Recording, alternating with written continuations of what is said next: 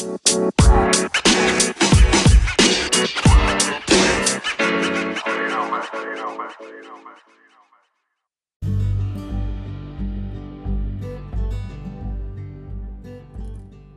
día. Mi nombre es Lorena Costa, estudiante de Administración de Empresas de UNID, con la dirección del docente de la materia Análisis del Producto, la licenciada Linda Teresa Cosio.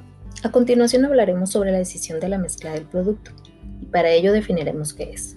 También se le conoce como surtidor del producto, y es el conjunto de todo lo que vende una empresa, dentro de la variedad que pudieran tener estos productos, presentan una jerarquización, que no es más que la clasificación de las necesidades básicas hasta algún artículo que también cubrirá alguna de estas necesidades.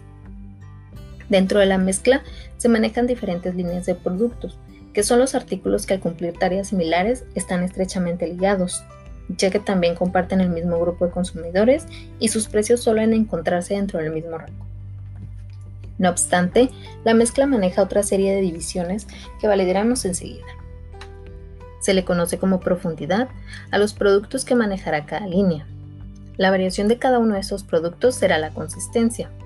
Amplitud se va a definir como la cantidad de líneas del producto.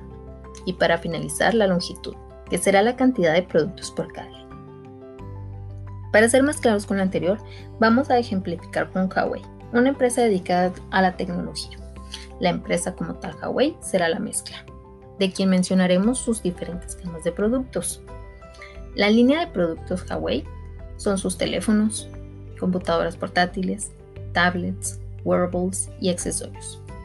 Para ejemplificar la profundidad, tomaremos de la línea de productos los teléfonos, que se dividen en las siguientes series.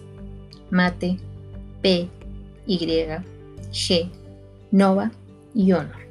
Entre las computadoras portátiles está la MateBook 13, la MateBook D14 y la MateBook D15, por mencionar algunos. En la línea de productos de los accesorios, la profundidad es representada por el tripié de viaje, cargador inalámbrico y el cargador de carro. La consistencia, como se mencionó, sería la variación de cada producto de la profundidad.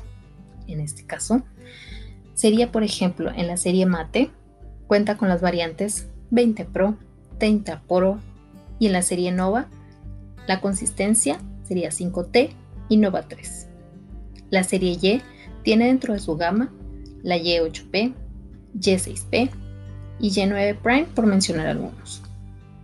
La longitud hace referencia a la cantidad de números de la profundidad.